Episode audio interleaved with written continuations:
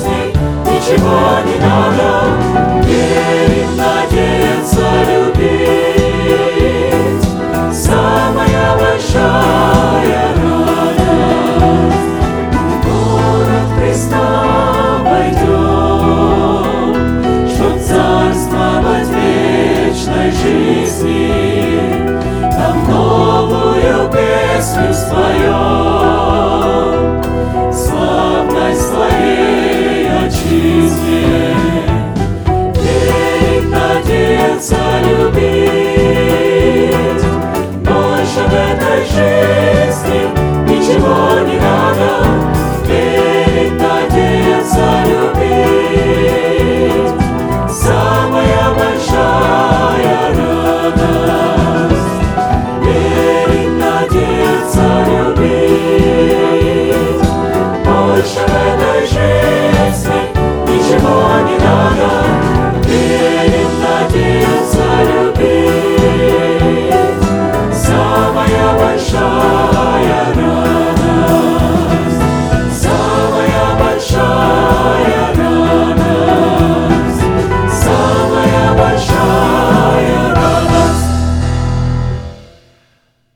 Наши головы в молитве.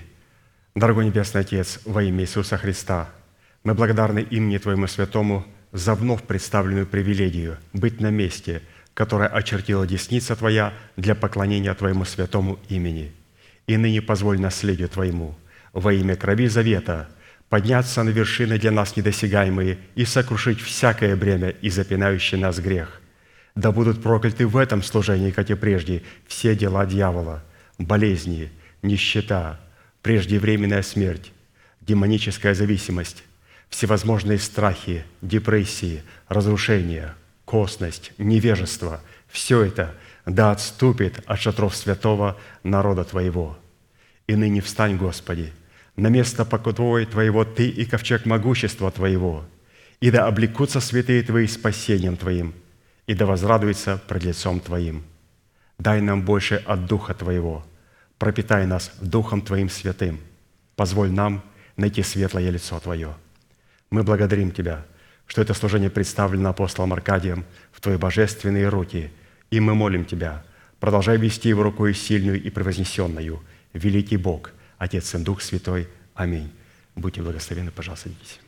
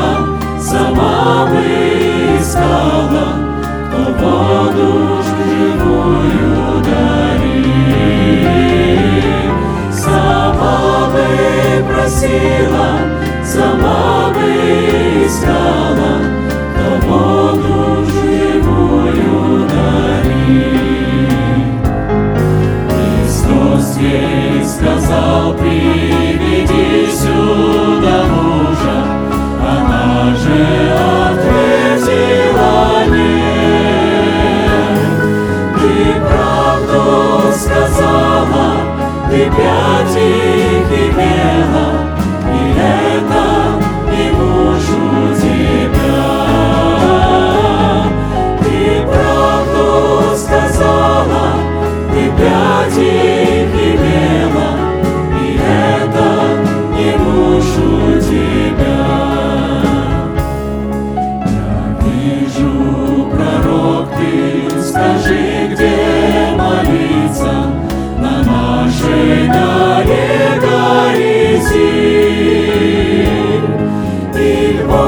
Oh.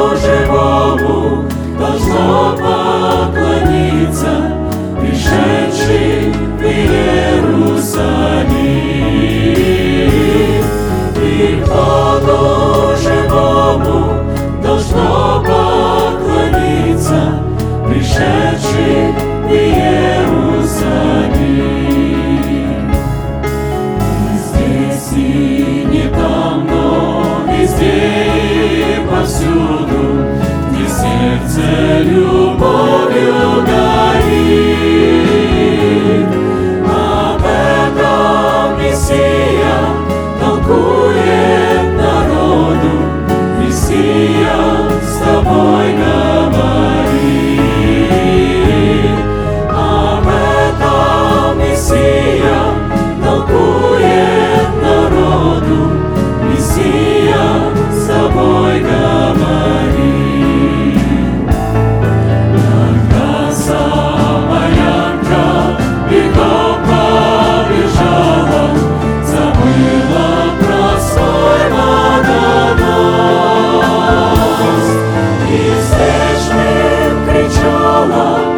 всех приглашала, идите, явился Христос.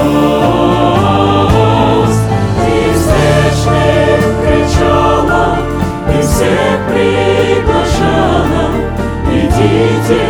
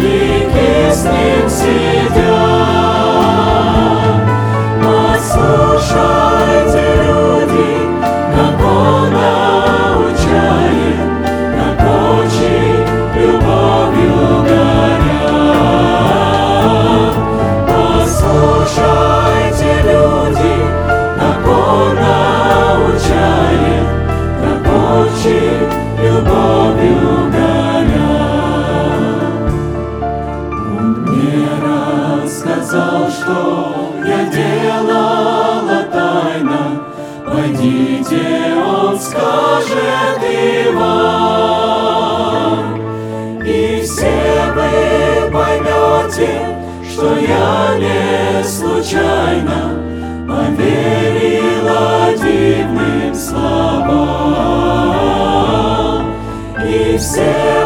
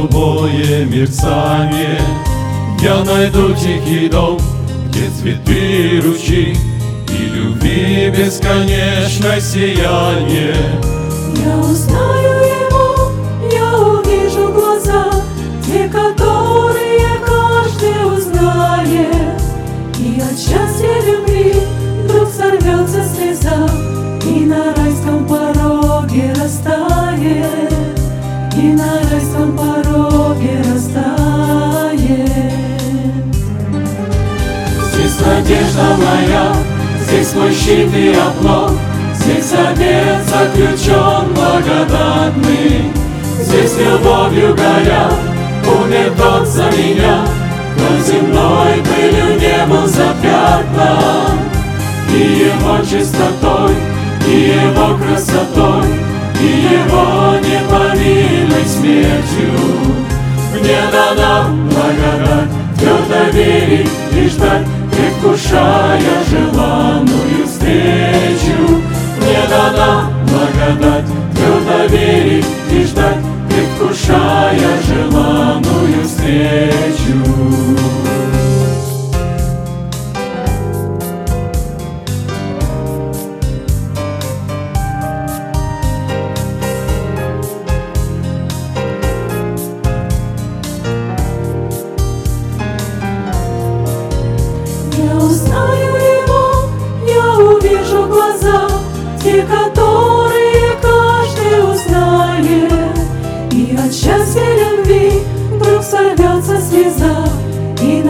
Райском пороге растает, и на райском пороге растает. Здесь надежда моя, здесь мой щит и оплот, Здесь завет заключен благодатный, Здесь любовью горя, умер тот за меня, Кто земной пылью не был запятнан, И его чистотой, и его красотой, И его неповинной смертью. Мне дана благодать, твердо верить и ждать, предвкушая желанную встречу. Мне дана благодать, твердо верить и ждать, предвкушая желанную встречу.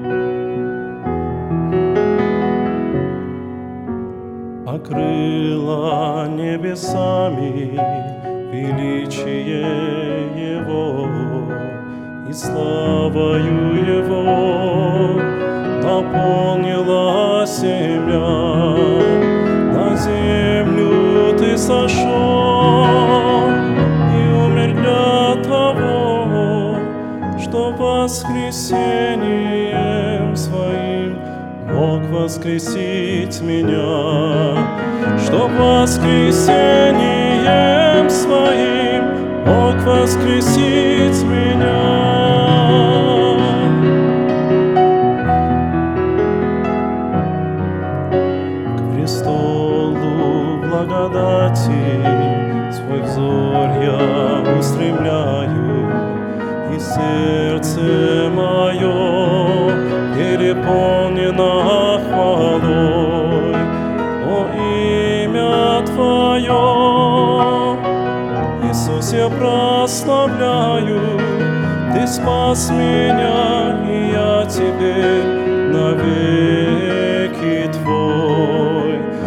salvas minha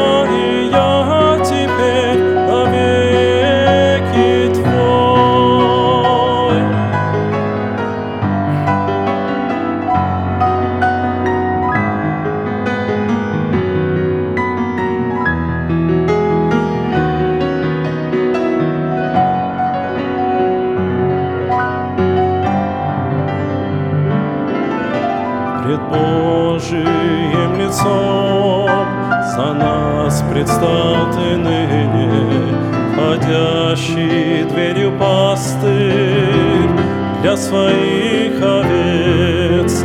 Ты сделал нас достойными, назвал детьми своими, да будет слава вечная Тебе, благой Отец. Да будет слава вечная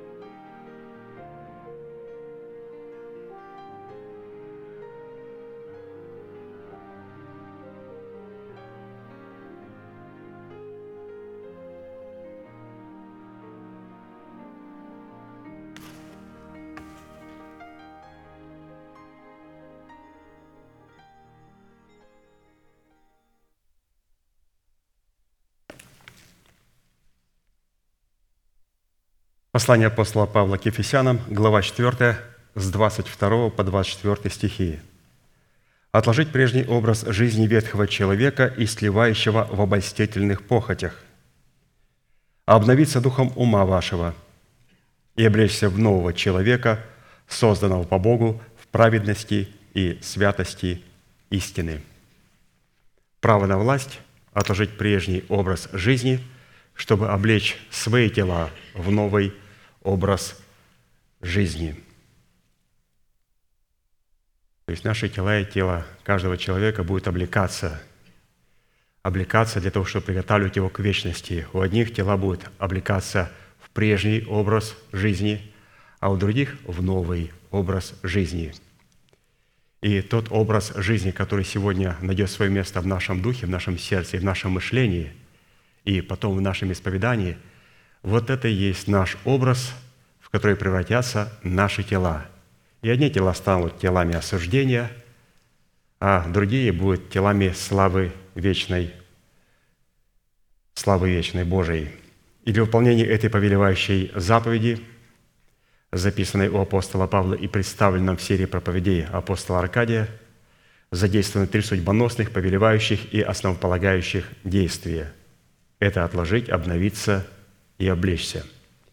И от выполнения этих трех требований отложить, обновиться и облечься будет зависеть совершение нашего спасения, которое дано нам в залог в формате семени, чтобы обрести его в собственность в формате плода правды. Все, что Господь дает, Он дает в формате семени как залог. И Духа Святого Он тоже дал как залог на коротенькое время. Если у нас от Духа Святого останется только иной язык,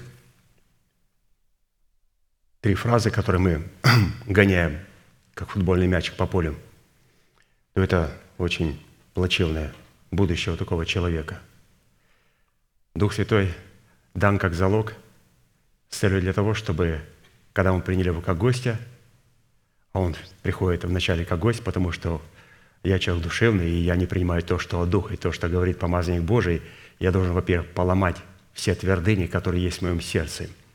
И поэтому то, что я слышу, не хочется ломать, поэтому необходимо подвергать сомнению, отвергать. И Дух Святой, хорошо, я буду до поры до времени твоим гостем. Потом я либо уйду, и если вдруг придет злой дух на мое место, либо тебе все-таки придется принять решение, принять меня как Господа и Господина жизни. Ну, вот Саул решил все-таки не обновиться и принять уже не Духа Святого, а уже Духа, который нечисто возмущал его. Вот чтобы у нас этого не произошло, Дух Святой должен стать Господом и Господином нашей жизни. И вот в связи с этим остановились на сказании 17-го псалма Давида, в котором познание и исповедание полномочий, содержащихся в сердце Давида в восьми именах Бога, позволило Давиду возлюбить и призвать достопоклоняемого Господа, а Богу дал основание задействовать полномочия этих возможностей в битве против врагов Давида.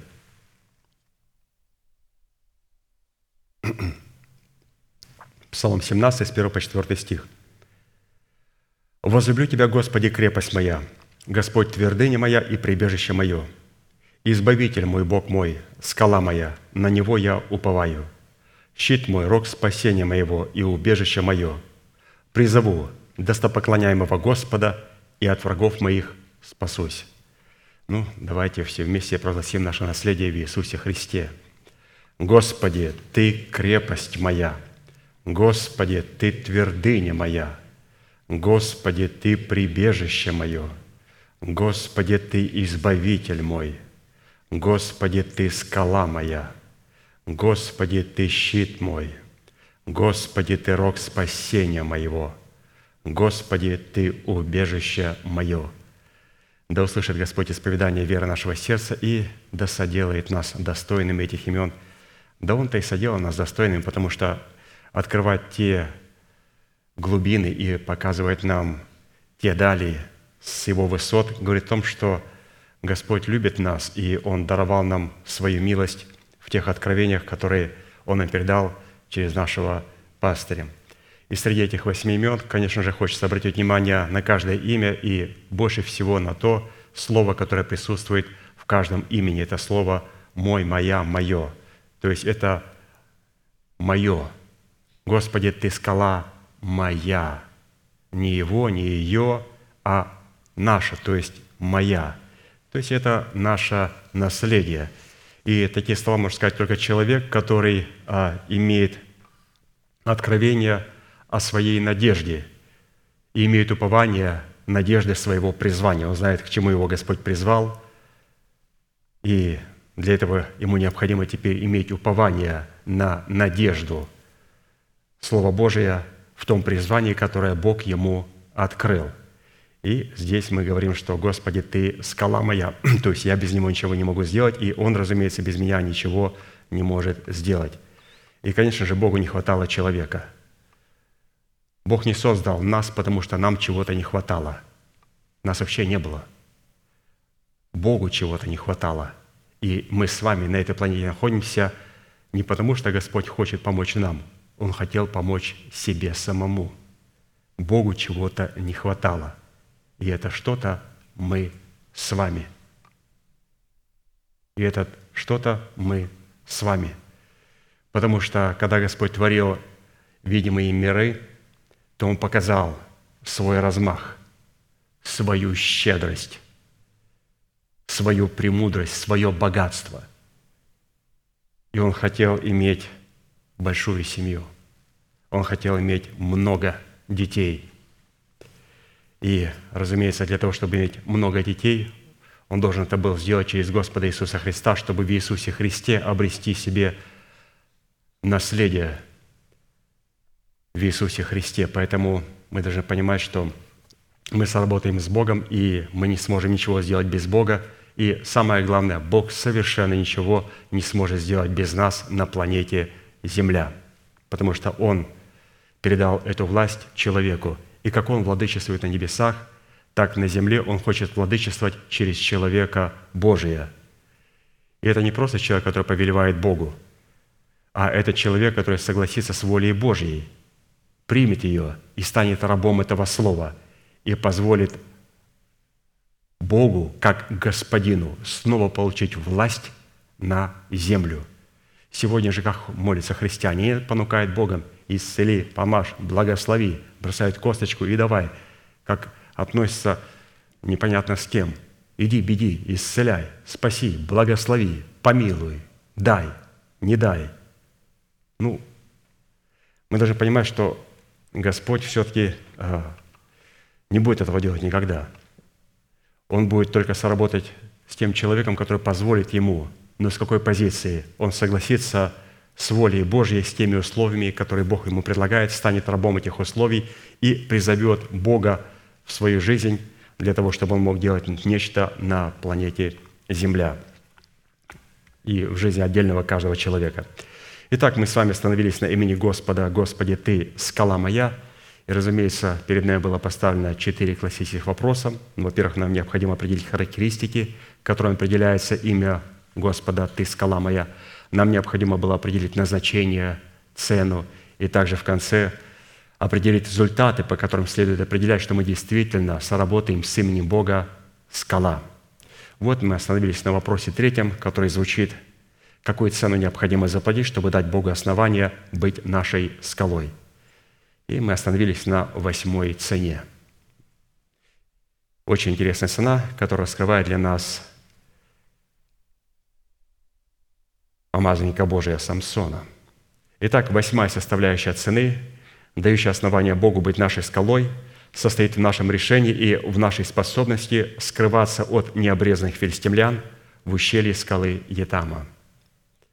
Судьи 15 глава, 7-8 стих.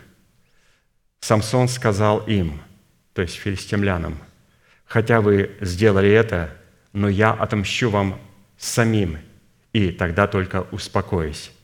И перебил он им голени и бедра, и пошел и засел в ущелье скалы Етама. Этот образ со всеми его персонажами мы стали рассматривать в храме нашего тела, то есть в самих себе. Чтобы Слово Божие стало живо и действенно. Писание говорит, оно стало живо и действенно. То есть оно жило для нас – и когда он стал живым и действенным, теперь он может проникать глубоко до разделения души и духа, составов и мозгов, и судить помышления и намерения сердечные. Когда? Только тогда, когда Слово станет живым и действенным. А живое действие, когда мы обращаем его к самим себе и начинаем рассматривать эти откровения в храме нашего тела. Нет, конечно, Самсона попытаемся мы увидеть в себе. Но, друзья, мы там увидим и блудницу, мы там увидим филистимлян, мы там увидим всех тех персонажей, которым у нас – возникает отвращение, когда мы читаем его на страницах Писания. Вот теперь необходимо все это увидеть в нас. Итак, под образом Самсона в храме нашего тела мы стали рассматривать своего нового человека, рожденного от семени слова истины. Имя Самсон на иврите означает «солнышко» или «солнечный», что указывает на тот фактор, что его имя несло в себе смысл, относящийся к нашему рождению от семени слова истины, которое является светом жизни, которую тьма не может объять. Мы родились от Бога посредством Слова, Слова истины. Псалом 83, 12. «Ибо Господь Бог есть солнце и щит. Господь дает благодать и славу, ходящих в непорочности Он не лишает благ». То есть, если мы родились от этого Бога, который называет себя солнцем, то, разумеется, мы с вами будем солнышком. Полная версия имени Самсон, представляющая образ свойства происхождения и призвания нашего нового человека, содержит в себе более пространный, великий и судьбоносный для нас смысл. Это Самсон значит рожденный от солнца, принадлежащий солнцу, представляющий интересы солнца, выполняющий функции солнца. И под солнцем мы подразумеваем, конечно же, Бога. В имени Самсона мы стали рассматривать свойства и назначения нашего сокровенного человека, который для нашей души и для нашего тела является солнцем, несущим свет жизни. Точно такое же предназначение, которое призвано было исполнять созданное Богом солнце для земли, точно такое же предназначение призван исполнять наш сокровенный человек для нашей души и для нашего земного тела, созданного Богом из праха земного. То есть вот солнышко наше светит на что? На душу и на тело. Также и солнце, оно светит не только на землю, а чтобы в ночи светить на землю, ему необходимо использовать светило меньшее, то есть луну, и оно продолжает даже в ночи, солнышко, иметь влияние на нашу Землю, то есть через Луну.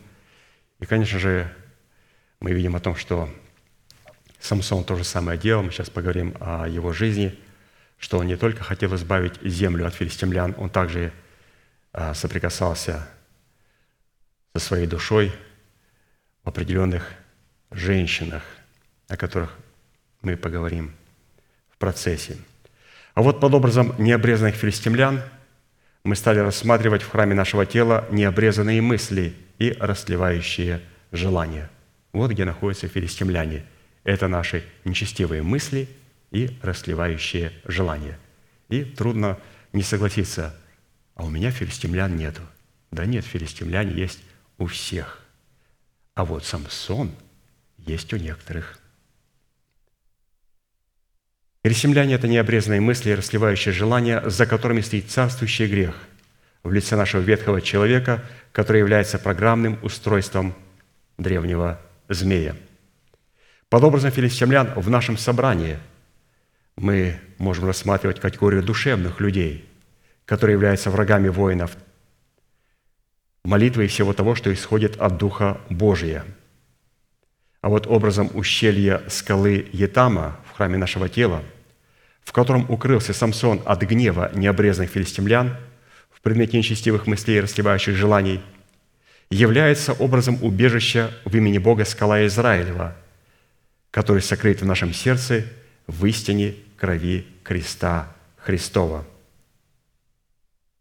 Через задействие истины, содержащейся в крови креста Христова, мы обрели независимость от нашего народа, от дома нашего Отца и от своей душевной жизни – с ее необрезанными мыслями и похотями. Где вот в скале Етама. И опять же, если вас спросили, что такое скала Етама, вот раз ты сработаешь с именем Бога, и ты говоришь, Господи, ты скала моя. Он говорит, если скала Етама в нашем сердце. И мы говорим, у нас она есть. И в чем она выражается? В истине крови креста Христова. И что когда мы скрываем эту истину крови креста Христова в нашем сердце, для чего? Для того, чтобы наш сокровенный человек мог спрятаться в этой истине, святые. Мы скрываем эти истины в сердце только для того, чтобы спрятать сокровенного человека от филистимлян. Обязательно. Чтобы они его не убили. То есть вот так вот Господь интересно нам показал в трудах нашего пастыря. Это не просто прятаться в Бога, а это позволить Богу спрятаться в нашем сердце и потом себя спрятать в Боге, которого мы спрятали в нашем сердце. В это время, о котором мы читали, Израиль был предан Богом в руки филистимлян на 40 лет за то, что они оставили Господа и стали делать злое перед очами Господа. И когда время возмездия близилось к концу, в котором Бог утолял голод и жажду своей святости, Он воздвиг Израилю судьей Самсона, судьей Самсона, который призван был Богом спасти их от филистимлян. Последующие события, происшедшие с Самсоном, в буквальном смысле слова обескураживают и подвергают в недоумение всякого человека, находящегося в состоянии своей душевности, в котором он рассматривает поступки Самсона не как человека, водимого Духом Святым, как человека, водимого похотью своей души. При этом мы сделали ударение на том, что если Самсон в лице нашего нового человека не обретет или утратит способность водиться Святым Духом, он немедленно и навсегда – утратит свое назарейство, в котором пребывает сила воскресения. В назарействе пребывает сила воскресения.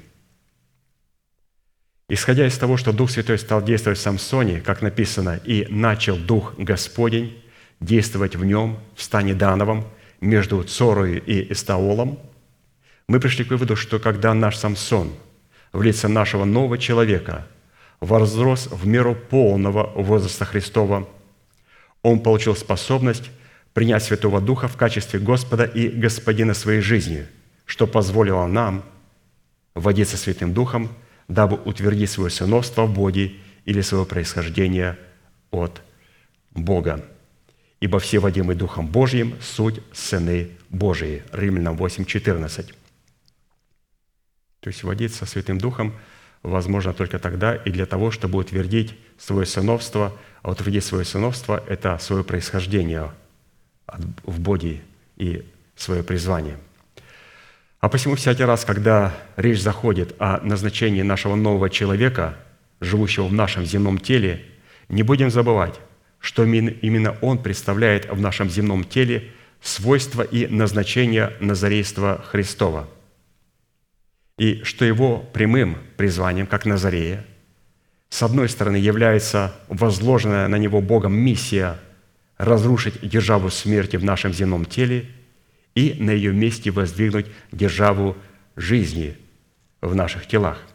А с другой стороны, единовременно с воздвижением державы жизни в наших телах миссия нашего нового человека состоит в том, чтобы облечь наши тела собою силою воскресения Христова – вот, пожалуйста, миссия, которая была у Самсона, миссия, которая была у Мафусала. Их миссия была для того, чтобы разрушить державу жизни и на ее месте воздвигнуть державу, жизни, державу смерти, разрушить державу смерти и на ее месте воздвигнуть державу жизни и воскресения. Для чего? Чтобы приготовить наши тела к обличению в нашего нового человека – в наше тело, которое лежит в Иисусе Христе на нашем счету. Но это невозможно, святые, до тех пор, пока не будет разрушена держава смерти. И поэтому Господь вот поставлял своих Назареев, и все Назареи вместе взятые представляли истинного Назарея Господа Иисуса Христа.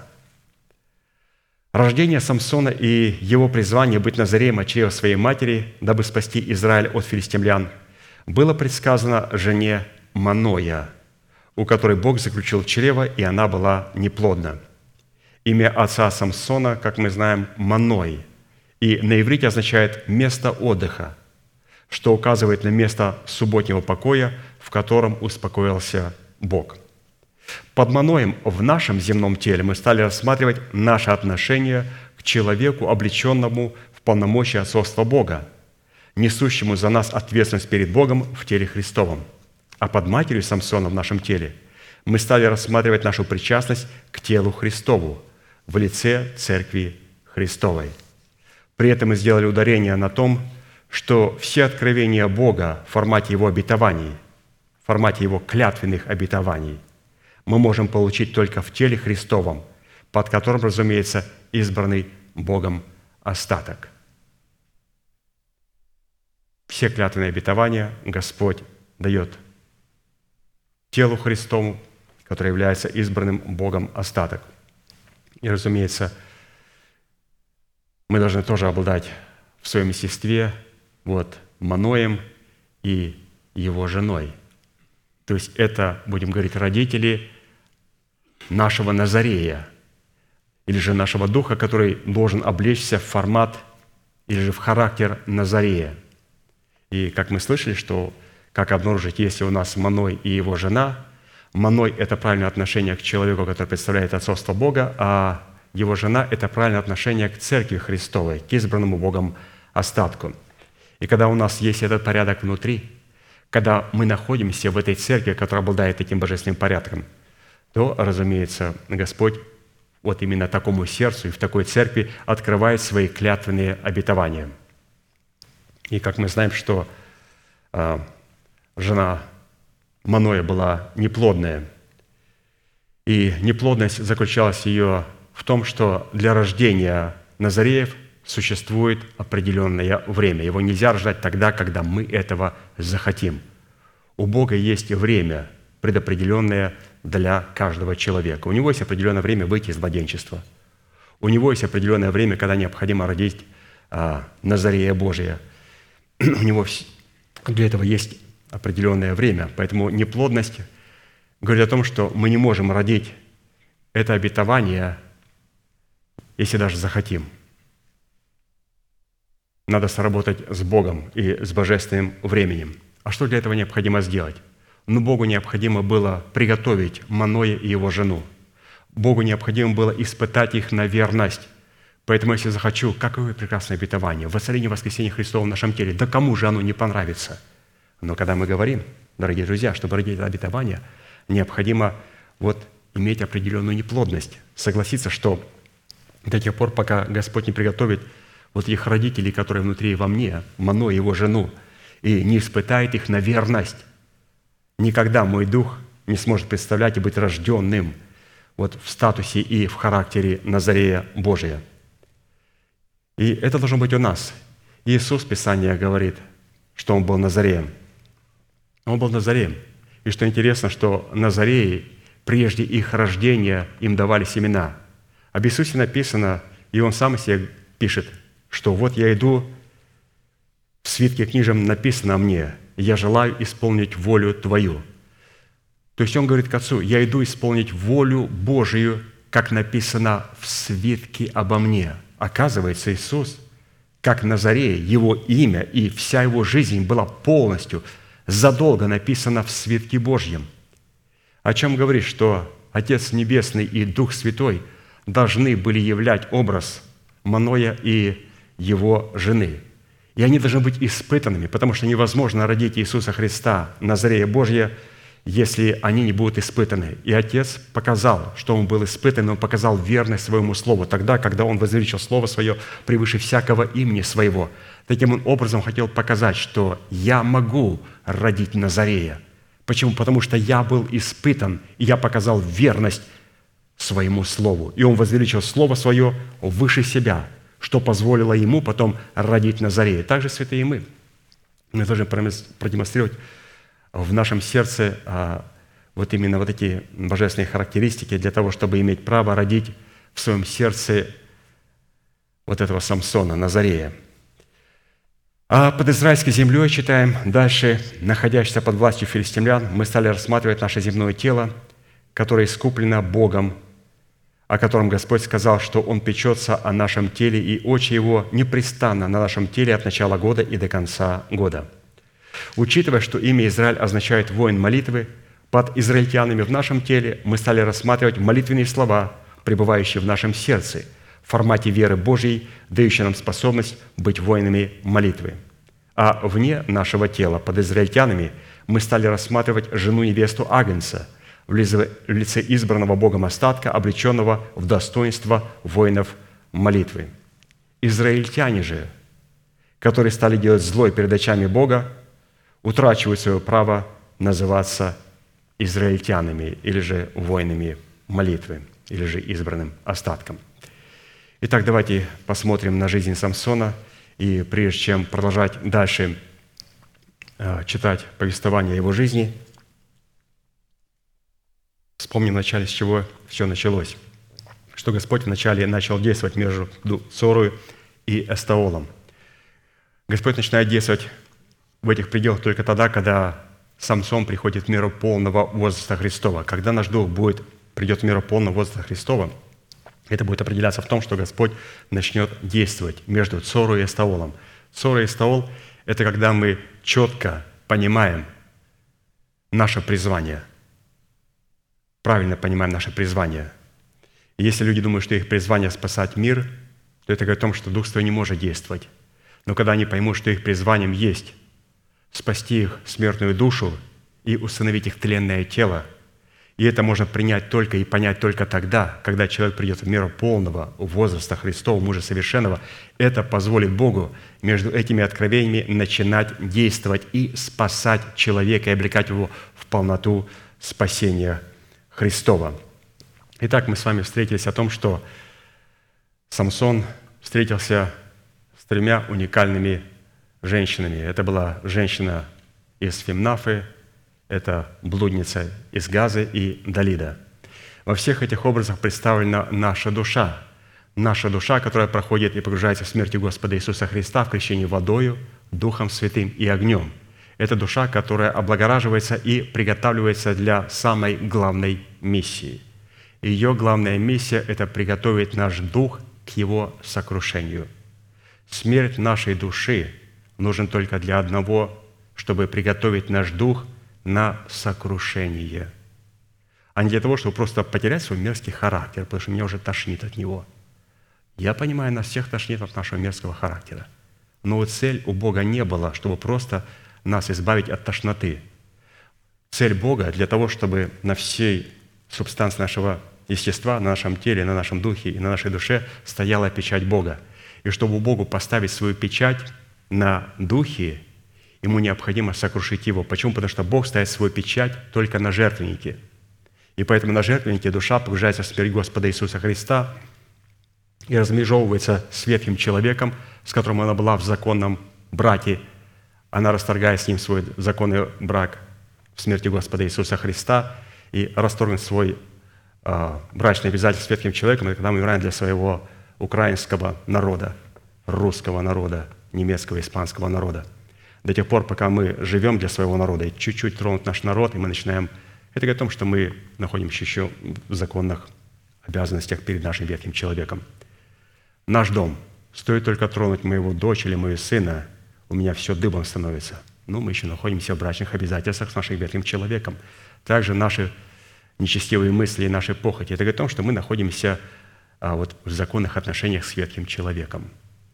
И в смерти Господа Иисуса Христа наша душа должна быть облагорожена и должна быть приготовлена для того, чтобы быть сокрушенным, или же чтобы наш дух был сокрушен. Поэтому всегда, когда он приходил в землю филистимскую, он искал себе жену. И вот он пришел в Фемнафу. Ему там полюбилась женщина, и он сказал своим родителям, что полюбил одну женщину из Фемнафы. Они сказали, да что среди израильского народа нету женщин. Но они поняли, что это помазанник Божий – об этом человеке им сказал Бог, что это будет особый человек, и то, что он будет говорить, не будет поддаваться а, вашему разумению, просто необходимо делать. Они поняли, что это от Господа. И вот они пошли на этот братья, когда они шли, вот перед Самсоном у виноградника вышел молодой рыкающий лев. И Самсон растерзал рыкающего льва, как козленка. И это происходит, когда мы растерзываем нашего льва, как козленка, вот в лице своего ветхого человека, когда мы лишаем власти ветхого человека на наше тело. Обязательно. То есть, когда мы лишаем его власти на наше тело. Далее Писание говорит о том, что когда он пришел на брак и загадал загадку, то эта загадка была разгадана. Практически он сам намеренно разгадал ее. Почему? Потому что он хотел дать душе, душе одежда синдон и перемены одежд, то есть праздничные одежды. И он знал, что душа никогда не поймет это откровение, если он не позволит и не откроет ей этого откровения. Наша душа ничего не поймет. Она будет утверждать, что я понял, я все понял. И когда он будет говорить, ну, мы поймем, что человек до конца не понял. Почему? Потому что это откровение может передать Самсон. Самсон может передать своим, а, своей вот душе, своей будущей жене, и та передаст 30 а, его друзьям, которые были представлены во время брака к Самсону. И хорошо, Самсон тогда пошел и убил 30 человек, филистимлян, и снял с них одежды, и отдал перемены платья и тем, кто разгадал эту загадку. И сендон и перемена одежд, или же переменить одежды – это снять с себя старые одежды, облечь себя в новые одежды для встречи с Господом, или же обновиться духом нашего ума. То есть это очень важно понимать, что этот синдон, нижняя одежда – это оправдание и перемена одежд, или праздничные одежды – это одежды праведности. Они были у той части нашей души, которая не наследует Царство Божие. Почему? Потому что они используют эти одежды для того, чтобы прикрыть свои пороки. Вот что такое человек религиозный? Вот встречаемся с человеком, это человек религиозный. Что такое человек религиозный? Это человек, который использует свой синдон и свои праздничные одежды не по назначению. Он этими одеждами прикрывает свои пороки. О каком вы, говорит, ветхом человеке говорите? О чем это вы говорите? Что это вы разрушаете, проклинаете? А сам смотришь человеку в глаза, там вот все пороки, которые есть на планете Земля, даже стыдно ей говорить, все в этом религиозном человеке присутствует. Потому что все религиозные люди – это люди оккультные, люди душевные и извращенные. Они, может быть, не могут сделать эти грехи, потому что религиозная слава не позволяет им это сделать. Но это самые мерзкие люди. И они прикрывают свою религиозность вот этой благочестью. Они, извините за выражение, сперли этот синдон и переменные одежд – в ту часть субстанции души, которая соприкасается с телом и которая не наследует Царство Небесное.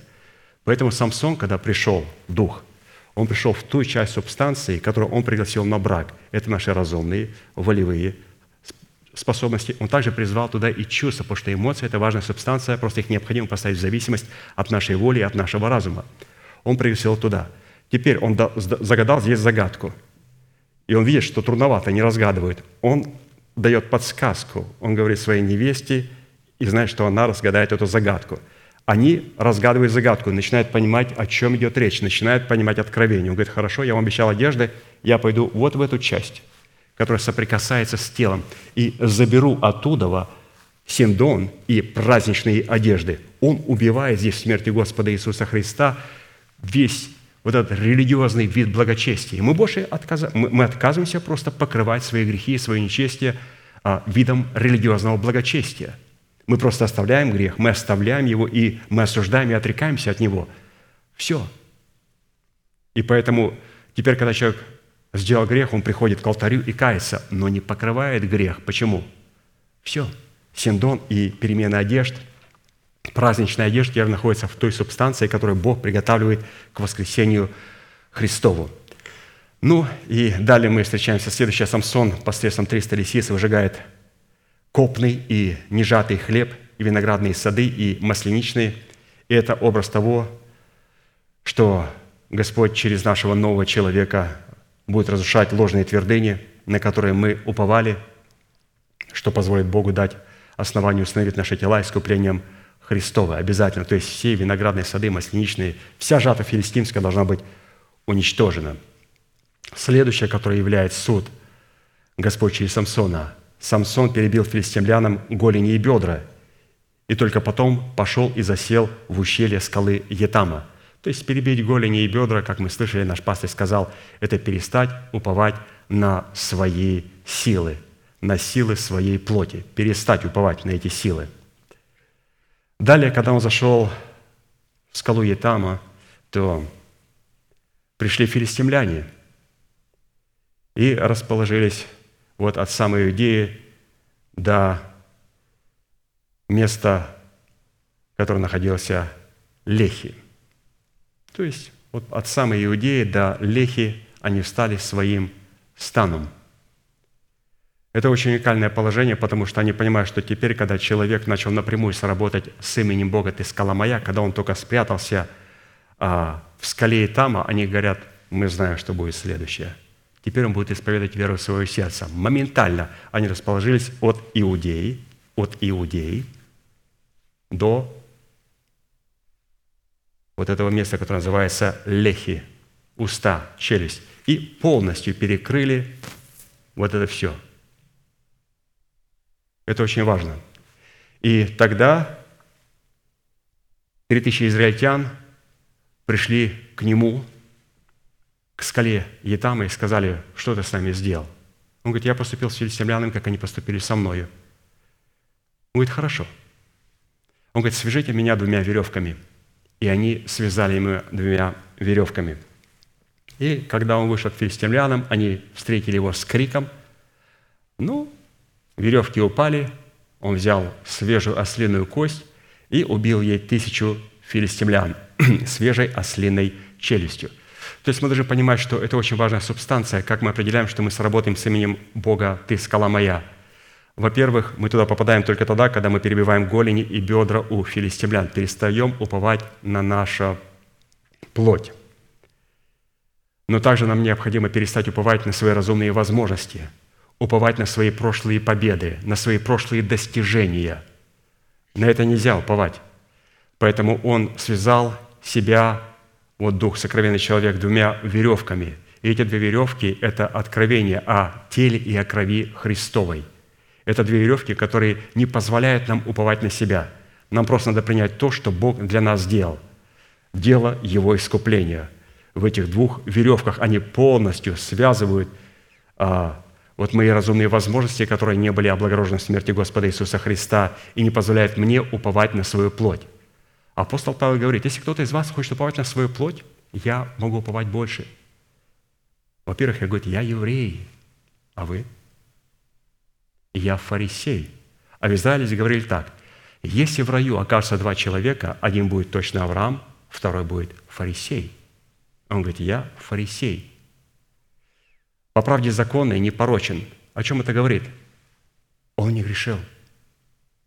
Когда закон смотрел его дело, он говорит, этот человек ничего не имеет, он не грешил. Он говорит, по правде законной я не порочен. Конечно же, закон не мог сканировать мысли Павла – на то время Савла. Закон не мог сканировать сердце. Это делает Новый Завет. Но закон Моисея может осуждать только то, что можно снять на фотоаппарат и снять на видеокамеру. И он говорит, я не позволил себе ни одного греха, который можно было бы снять на фотоаппарат или снять на видеокамеру. И закон говорит, ты безгрешен.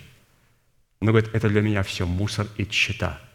Для чего? Чтобы найтись воскресения Христова, найтись не со своей праведностью, которая закона, но с той праведностью, которая через веру во Христа Иисуса, с праведностью по вере, то есть с воскресением Христовым, чтобы достигнуть воскресения Христова. То есть мы видим, у него был вот этот Самсон. Далее Самсон имел сильную жажду, и эта сильная жажда, когда он бросил эту свежую ослиную честь, челюсть вместе аромов лехи, говорила о желании установления своего тела искупления Христом и Его воскресением. Итак, прежде чем перейти к рассматриванию образа, который нам необходимо уразуметь в следующем событии, в поступках Самсона, представляющего в нашем земном теле цели Бога и проведения Бога в отношении нашего тела, в котором живет необрезанный филистимляне, будем помнить, что все эти события, происшедшие с Самсоном, были инспирированы Святым Духом. Итак, Судья 16 глава, 1-3 стих. «Пришел однажды Самсон в Газу и увидел там блудницу, и, увидев там блудницу, вошел к ней. Жителям Газы сказали, Самсон пришел сюда. И ходили они кругом и подстерегали его всю ночь в воротах города. И таились всю ночь, говоря, до света утреннего подождем и убьем его. А Самсон спал, до полуночи.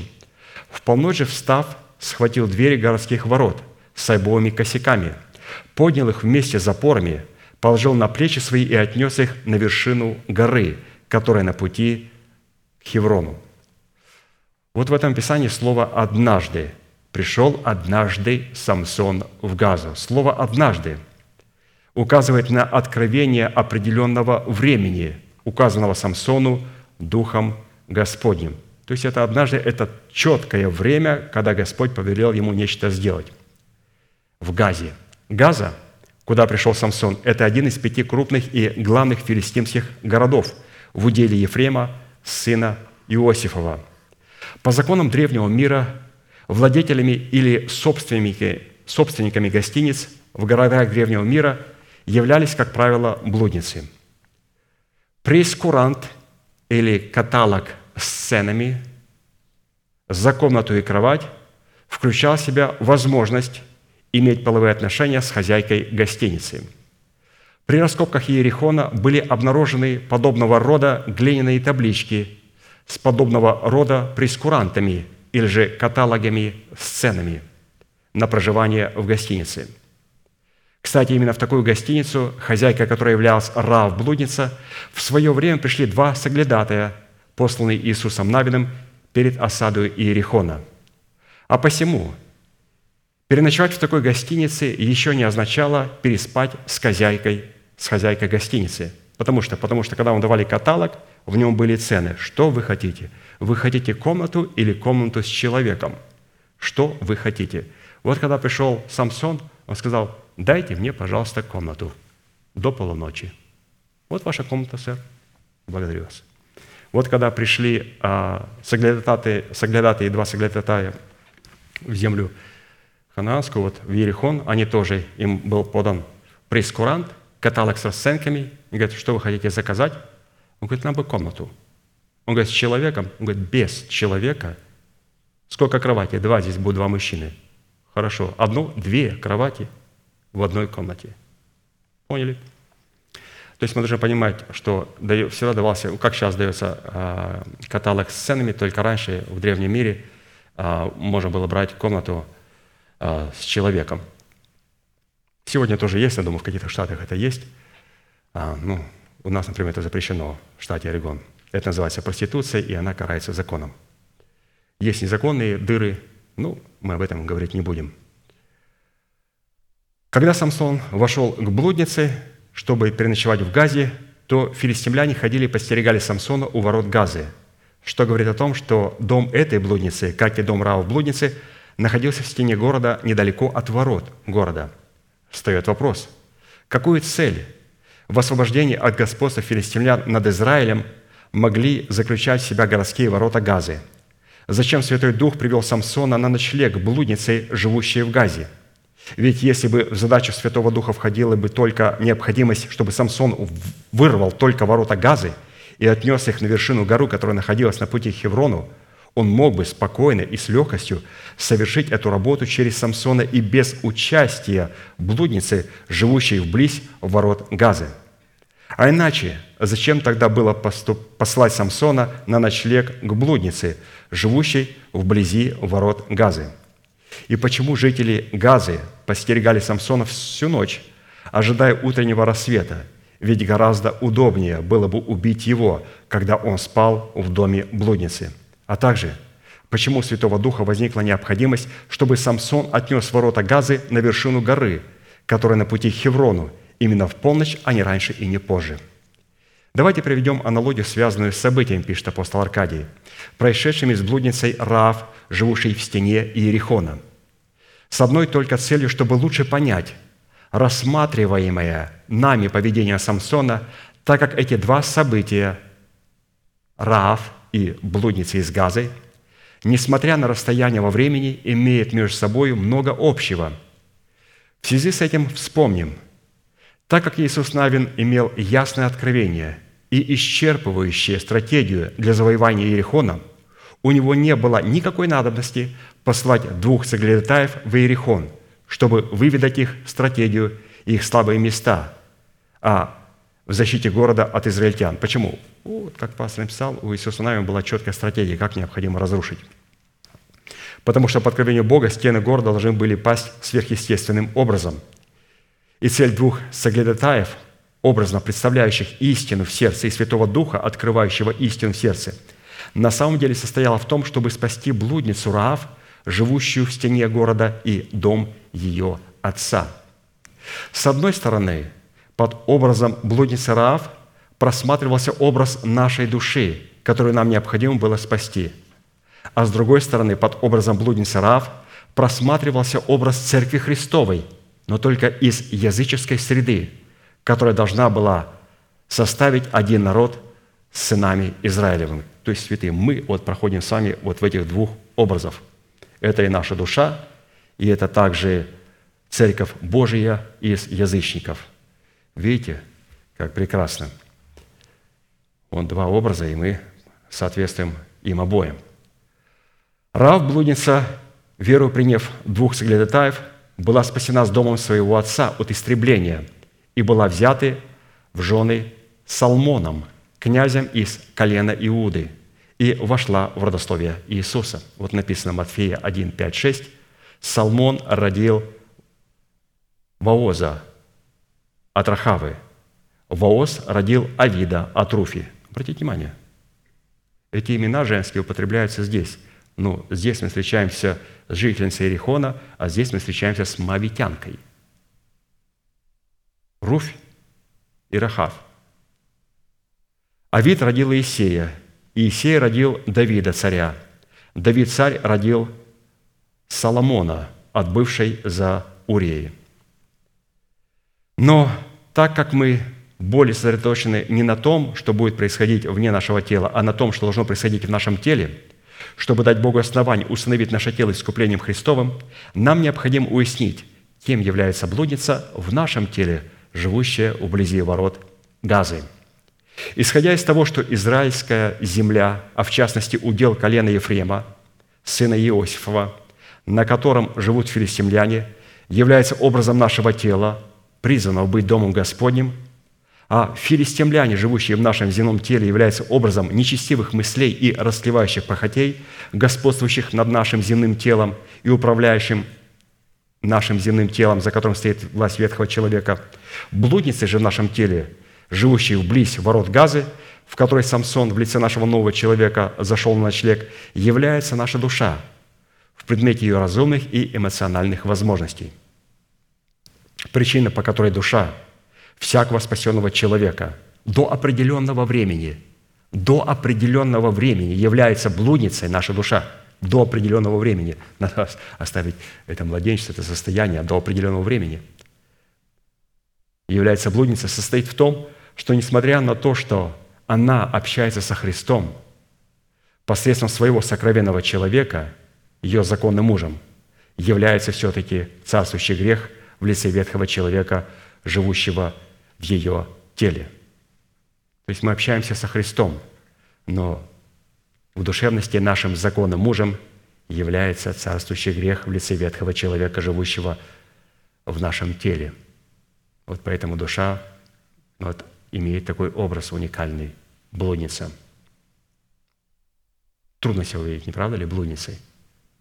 Вот так сказать человеку душевному, ты же вот молишь сейчас, дорогой Небесный Отец, во имя Сына Твоего Иисуса Христа – да. Вот надо увидеть себе вот эти все образы. А так как всякий душевный человек принял свое спасение даром по благодати Божьей, искуплением во Христе Иисусе и исповедовал принятое им спасение своими устами, он живет вблизи ворот Газы. Нам достаточно хорошо известно, что образом ворот в сущности нашей души являются наши уста или наш язык. И когда мы встречаем человека, который воспевает Бога, молится со слезами.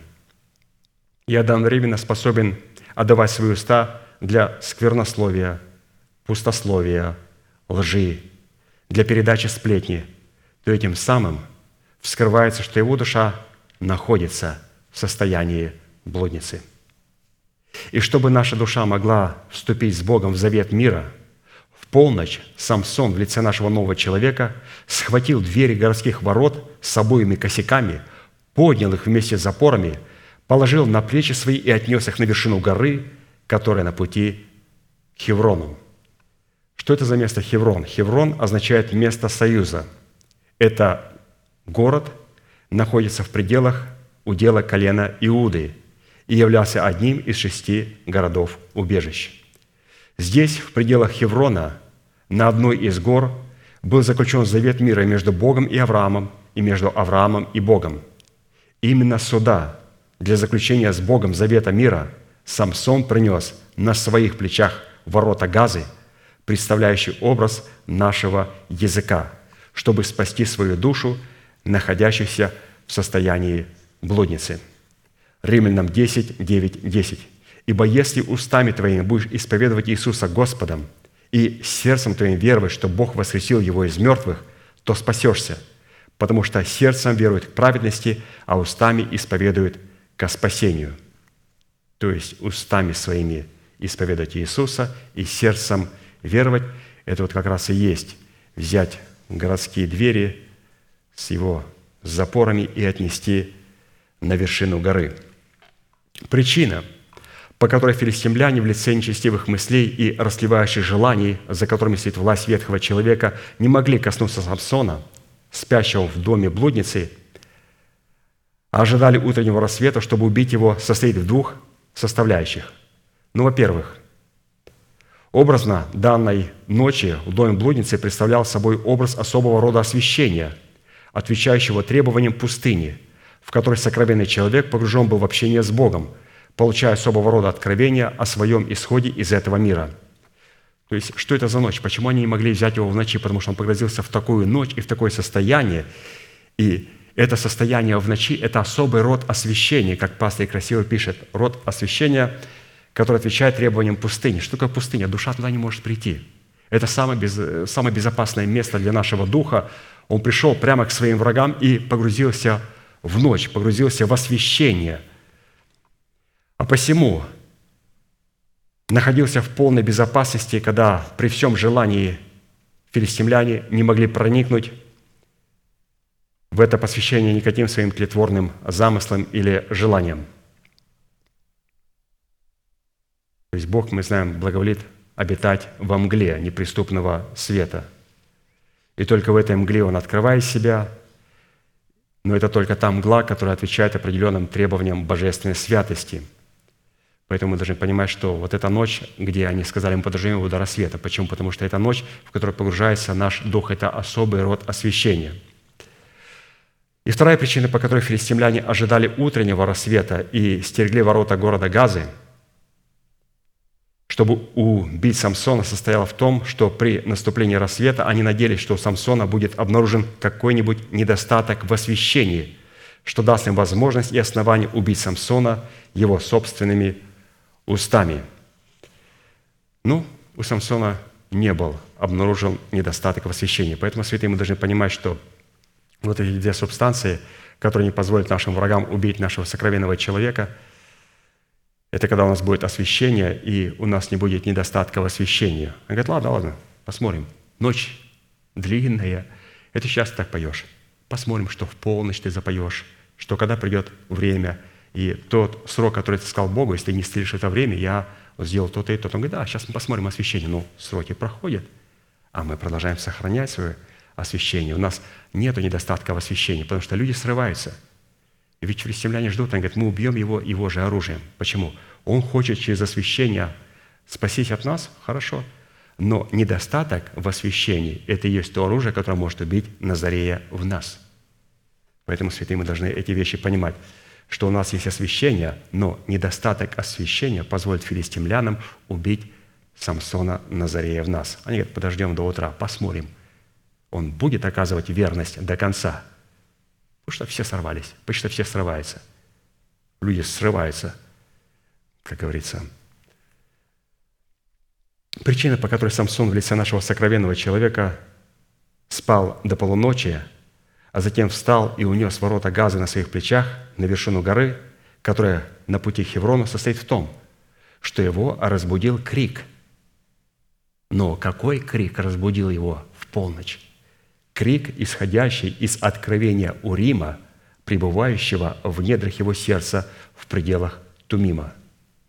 То есть его разбудил голос Святого Духа, который пребывал в истине, которая была сокрыта в его сердце. Вы представляете, святые, если нет этой истины, нас никто ночью не разбудит в полночь. Не разбудит. И они говорят, до утра, если его Господь не разбудит, мы его убьем утром – но Господь разбудил его. Это о чем говорит, что нам необходимо иметь тумим, истину, для того, чтобы Урим, Дух Святой, мог разбудить нас посредством крика. Матфея 25, 1, 13. «Тогда, подобно Царство Небесное десяти девам, которые, взяв светильники свои, вышли навстречу жениху. Из них было пять мудрых и пять неразумных. Неразумные, взяв светильники свои, не взяли с собой масло. Мудрые же вместе с светильниками своими взяли масло в сосудах своих. И как жених замедлил, то задремали все и уснули. Но в полночь раздался крик. Этот крик, он не просто в церкви раздается через Божьи уста, через Божью трубу. Этот крик должен мы услышать в нашем сердце. Но в полночь раздался крик. «Вот жених идет, выходите навстречу ему». Тогда встали все девы те и поправили светильники свои.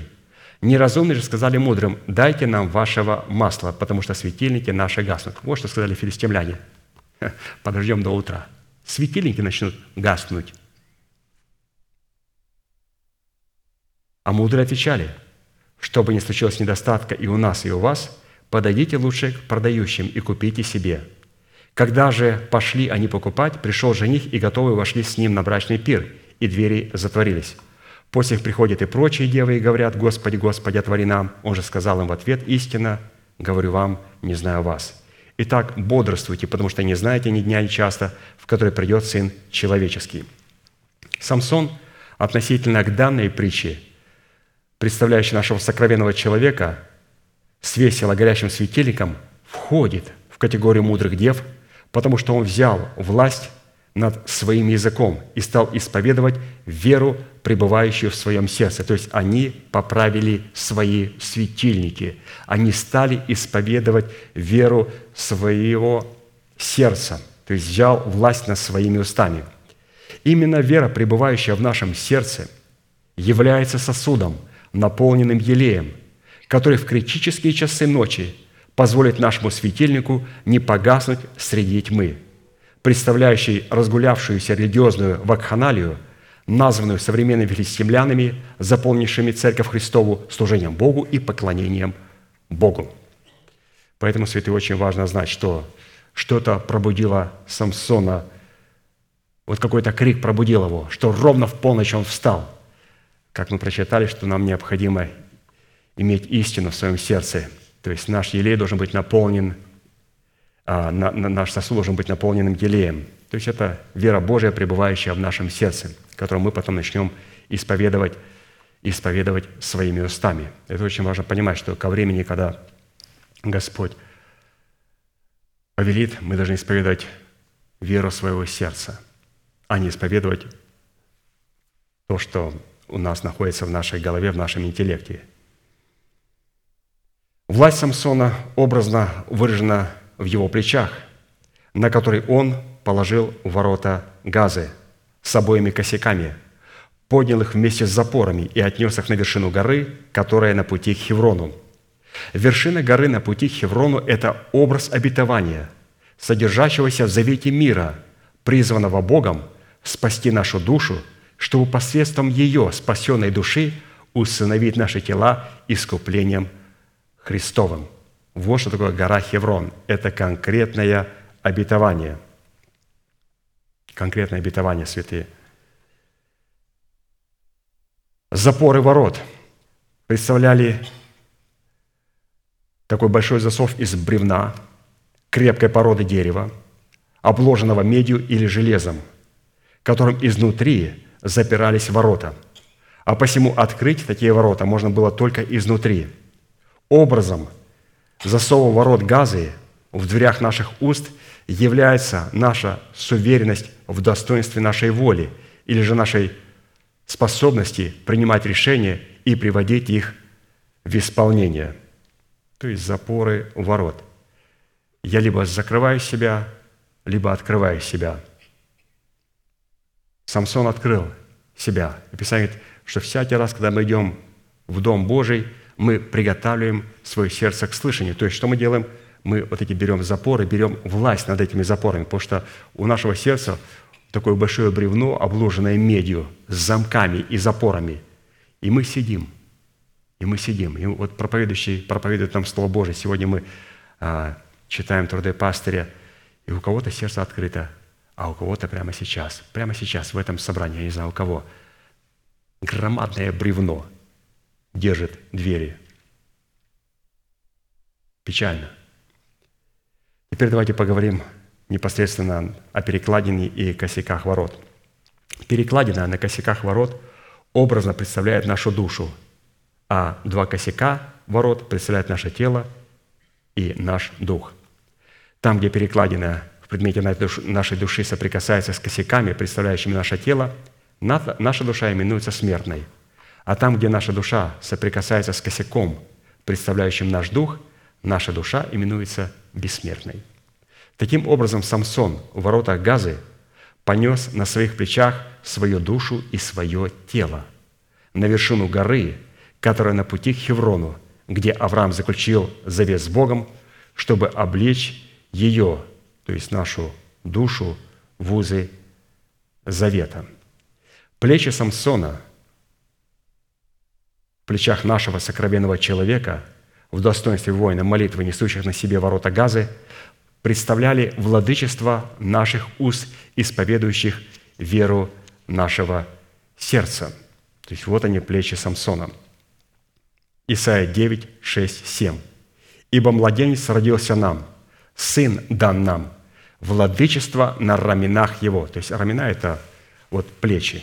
Владычество на раменах его, то есть на плечах его.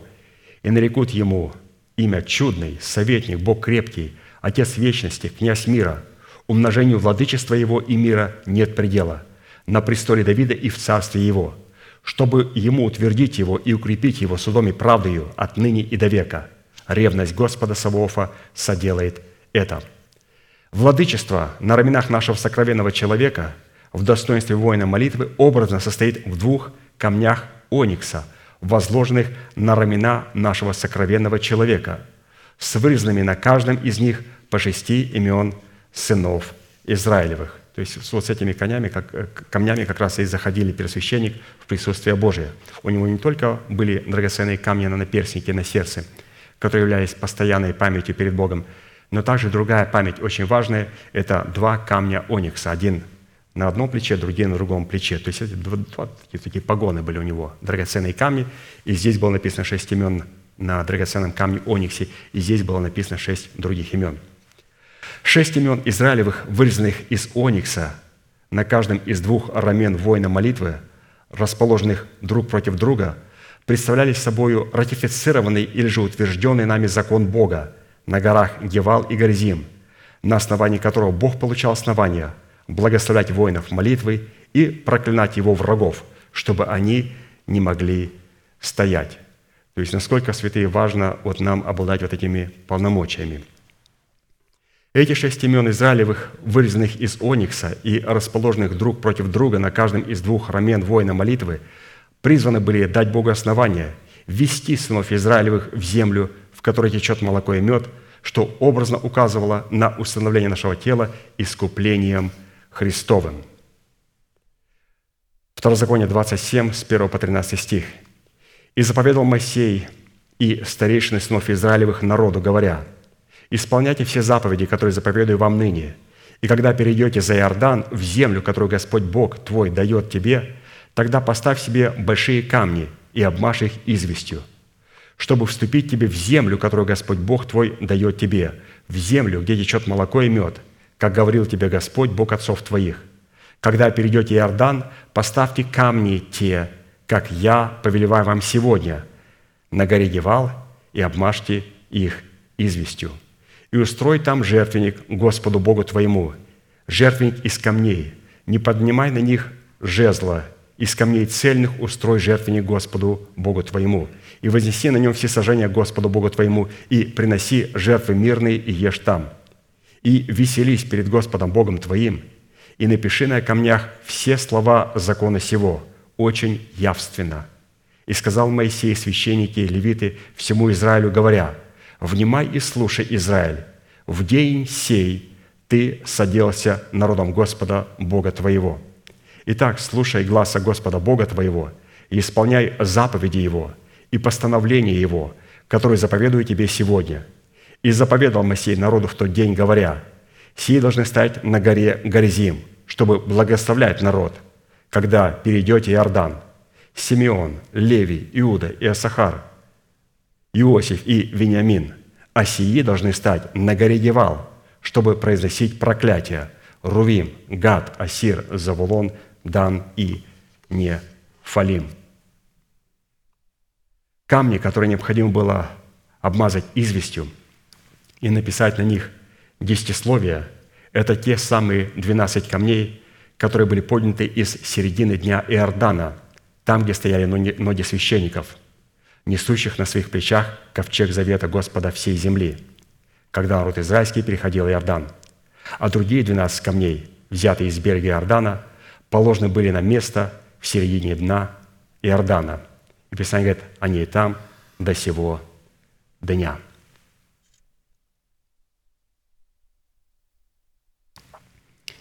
То есть здесь было постоянно прекрасно показано, каким образом а, владычество пребывает на наших раменах.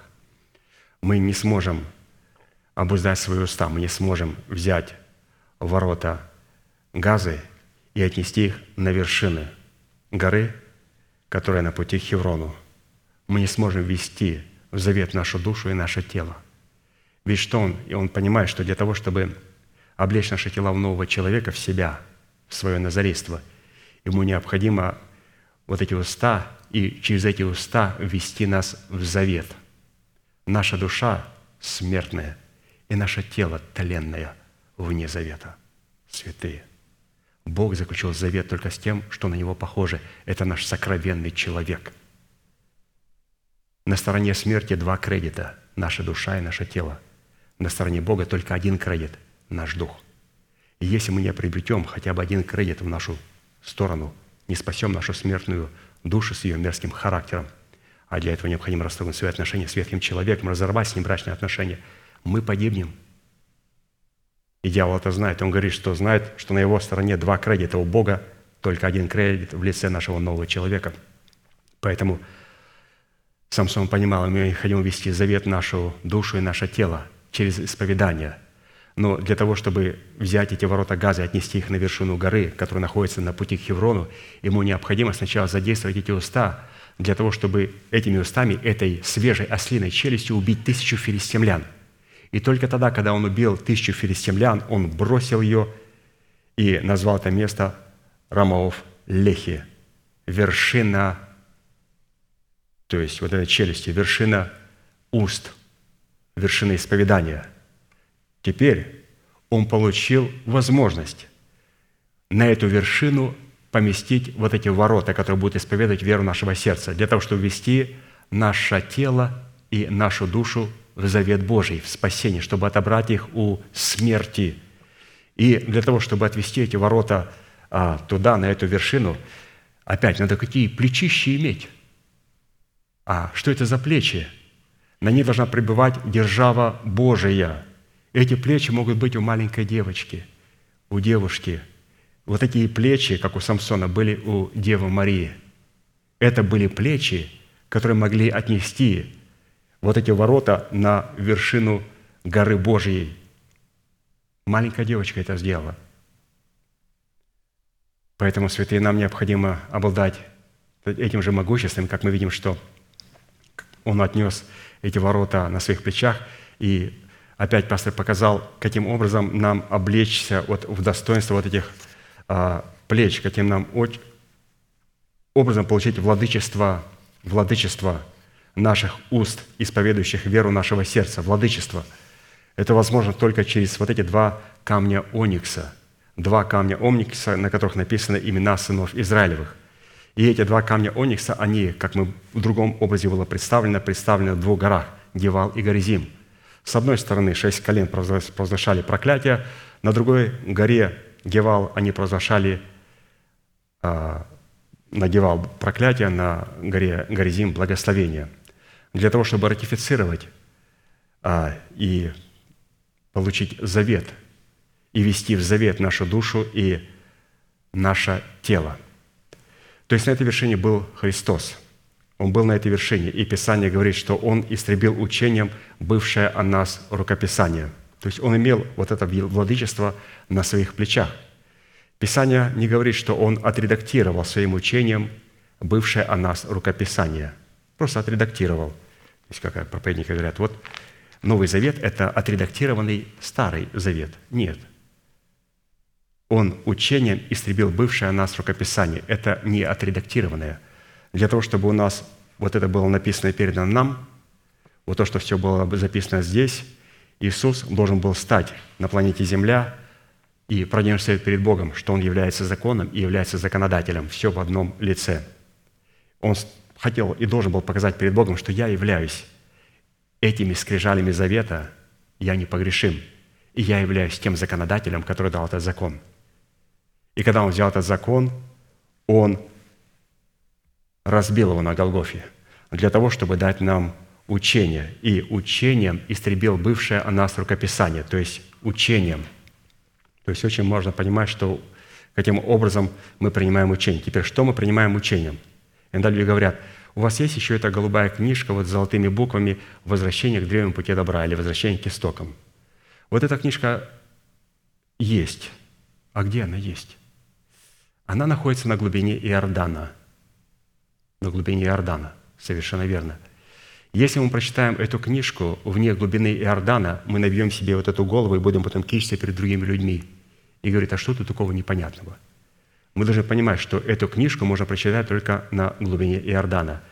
Когда стопы священников прошли через глубину Иордана, они взяли оттуда 12 камней. Вот где находится голубая книжка под названием «Возвращение к истокам». Взяли оттуда 12 камней и положили их на берегу Иордана. А те 12 камней с Иордана положили на дне Иордана. То есть где Христос положил свое учение – Писание говорит, с законом я умер для закона, чтобы жить для Бога. Я сораспялся Христу. Что оказывается, пройти через глубину Иордана – это сораспяться со Христом, соединиться с Ним подобием Его смерти, чтобы иметь право соединиться с Ним и подобием Его воскресения. И это возможно только, когда мы сораспинаемся со Христом. Но зачем нам знать это просто, например, как теорию? Ведь то, что Христос... Какое ведь Христос дал учение? Вот устребив учением бывшее нас рукописание. Вот в чем заключалось его учение? Что мы с законом должны умереть для закона, чтобы жить для Бога. С законом умереть для закона, а закон никуда не ушел, мы закон используем по его назначению. С законом я умираю для закона, чтобы жить для Бога. Это происходит тогда, когда мы сораспинаемся со Христом. Поэтому, святые, для того, чтобы обладать право на вот это могущество, на эту силу, которая должна быть на наших плечах – нам необходимо понимать, что нам необходимо пройти вот через этот Иордан. И когда мы пройдем через этот Иордан, будем сораспинаться со Христом, то это позволит нам право на то, чтобы на своих раменах вынести ворота газа и поместить их на вершину горы Божьей. И с этой позиции, с этой вершины горы мы сможем исповедовать веру нашего сердца в спасение нашей души и нашего тела. То есть тогда все обетования будут для нас «да» и «аминь» во Христе Иисусе в славу Божию через апостолов. И эта слава Божия находится на дне Иордана. Будем молиться и благодарить Бога за то слово, которое мы имели возможность сегодня вспоминать, и радоваться будем перед Его лицом.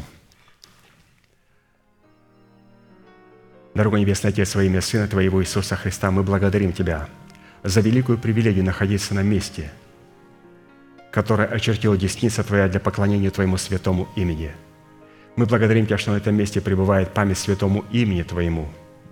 Мы благодарим Тебя, Господь, что сегодня на этом месте Ты раскрываешь Твои клятвенные обетования. И мы, Господь, сегодня принимаем Твое Слово как живое и действенное, и молим Тебя, Господь, чтобы оно, это Слово сегодня проникло до разделения души и духа, составов и мозгов, и осудило помышления и намерения сердечные. Мы благодарим Тебя, Господь, за это живое и чудное Слово – мы благодарим Тебя, Господь, что сегодня даруешь нам полномочия и власть Назарея, Господа Иисуса Христа в лице Самсона увидеть в своем сердце. Сегодня мы благодарим Тебя, Господь, и демонстрируем перед Тобою любовь к Твоему Сиону, любовь к Твоей церкви, любовь, Господь, к Твоему телу. Мы благодарим Тебя, Господь, за Твою церковь, за место, на котором Ты открываешь нам Твои клятвенные обетования – Сегодня, Господь, мы благодарим Тебя за человека Божия, через которого, Господь, Ты нам открываешь Слово Божие. Мы благодарим Тебя, Господь, что Ты сегодня являешь свое отцовство на земле через тех человеков, которых Ты послал в нашу жизнь. И это позволило, Господь, нам принять Твое Слово и взрастить Назарея в нашем сердце, благодаря правильному отношению к Церкви Твоей и к той истине, которую мы принимаем через человека, посланного в нашу жизнь. Мы благодарим Тебя, Господь. И мы молим Тебя, Господь, чтобы сегодня наш новый сокровенный человек возрос и пришел в меру полного возраста Христова, чтобы Дух Святой мог действовать и чтобы нам утвердить свое сыновство. Мы молим Тебя, Господь, чтобы сегодня мы имели возможность через Слово Божие и Дух Святой сокрушить всякое упование на свою плоть, связать всякое упование на свои разумные возможности, не исходить от своих прошлых побед, не исходить от своего опыта. Господь, мы сегодня связываем себя истинной крови креста Христова и благодарим Тебя за дело искупления, которое было даровано нам на кресте. Благодарим Тебя за оправдание даром, которое мы получаем по благодати искупления в Иисусе Христе. Благодарим Тебя за залог, за наше спасение, которое мы получаем в формате семени, и мы молим Тебя, Господь, чтобы Ты позволил нам получить его в формате плода правды, для того, чтобы благодать, через которую мы получили и в котором получили оправдание, могла воцариться в нашем естестве через плод правды, через характер Христов, взращенный в нас. Мы благодарим Тебя, Господь, что сегодня Ты позволил нашими устами совершить суд над Твоими врагами. Ты позволил нам, Господь, своими устами убить в себе тысячу филистимлян. И прежде чем, Господь, убить тысячу филистимлян, Ты позволил нам, Господь, забрать у них перемены одежд и синдон, забрать у них оправдание и праведность, которым прикрывались они, и облечь в них нашу душу, которая приготавливает себя ко встрече с Господом Иисусом Христом. И мы сегодня, Господь, имеем полномочия и власть производить суд над нечестивыми мыслями и над похотями, за которыми стоит власть ветхого человека, который является программным устройством ада.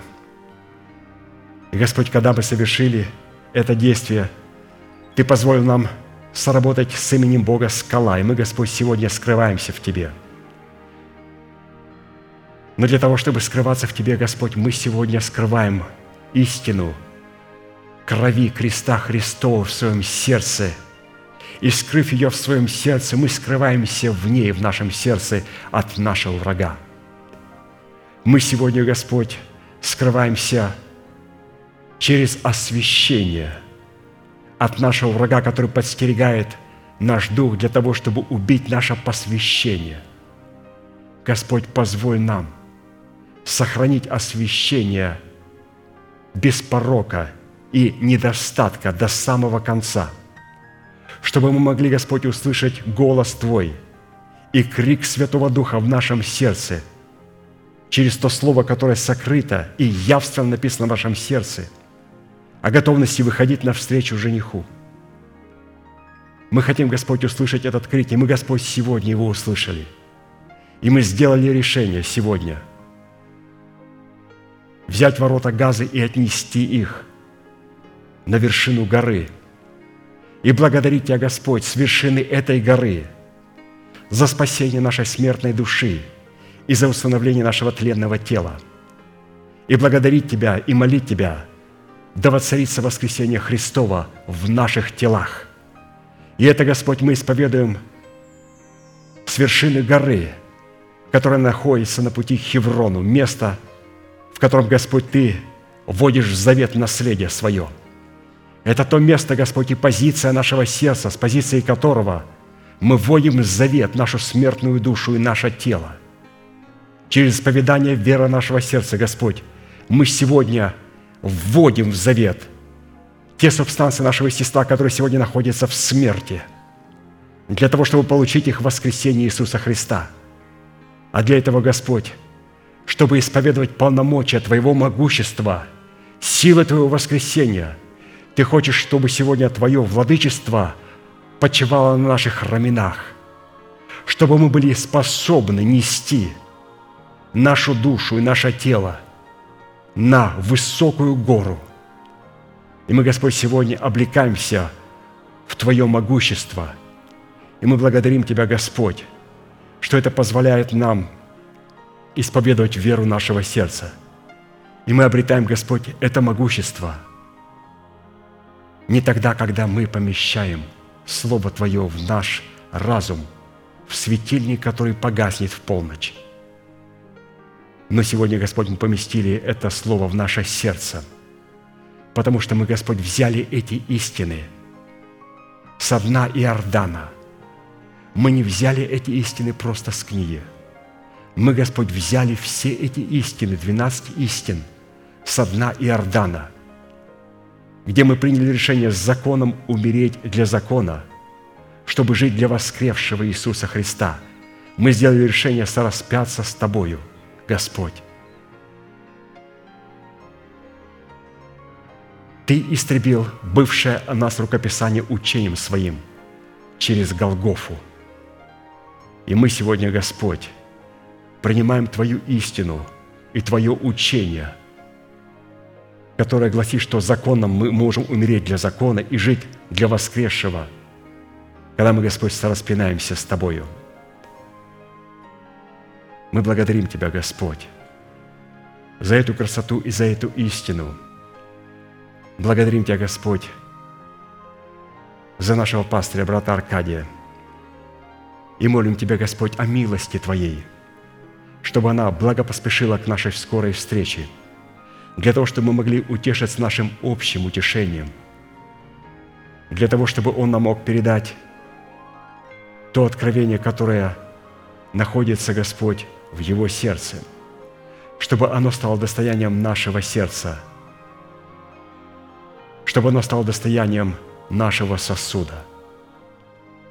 Мы, Господь, с жаждой ожидаем этой встречи. И мы молим Тебя, Господь, о Твоей милости для каждого святого человека в теле Христовом, который сегодня болеют и которые сегодня страдают. И мы молим Тебя, Господь, чтобы те люди, которые сегодня болеют, и болезнь не является их жатвой, но является их посевом. Дай, Господь, им силу. И позволь нам, Господь, поддержать их в этой молитве, чтобы они могли в этом исцелении взрастить плод правды, чтобы в этом плоде правды, в этом солнце правды, в его лучах они получили исцеление. Те люди, которые сегодня болеют, и причиной этому является жертва их греха, мы просим Тебя, Господь, чтобы они оставили грех – отреклись от него и осудили его, и чтобы Твое исцеление не замедлило и для них. Благодарим Тебя, Господь, за Твое Слово исцеляющее. Благодарим Тебя за первичное Слово и за вторичное Слово. Вторичное Слово, которое позволит нам прибегать, к которому мы прибегаем и используем, Господь, для того, чтобы взрастить плод. Благодарим Тебя, Господь. Мы благодарим Тебя, Господь, за докторов. Благодарим Тебя, Господь, за ту мудрость, которую Ты даешь, за тех людей, Господь, которые Ты нас окружаешь, которые помогают нам. Да будут благословены их, Господь, руки. Это, Господь, вторичное Слово Божие, которое Ты нам дал только для того, чтобы возвысить первичное Слово Божие, чтобы взрастить в нас плод правды. Благодарим Тебя, Господь, за Слово Твое, которое превознесено превыше всякого имени Твоего, которое Ты превознес в церкви – и мы молим Тебя, Господь, позволи нам превознести это Слово в храме нашего тела. Благодарим Тебя и поклоняемся перед Тобой, наш великий Бог, Отец и Дух Святой. Аминь. Отче наш, сущий на небесах, да святится имя Твое, да придет царствие Твое, да будет воля Твоя и на земле, как и на небе. Хлеб наш насущный подавай нам на каждый день, и прости нам долги наши, как и мы прощаем должникам нашим. И не введи нас в искушение, но избавь нас от лукавого, ибо Твое есть царство и сила и слава во веки. Аминь.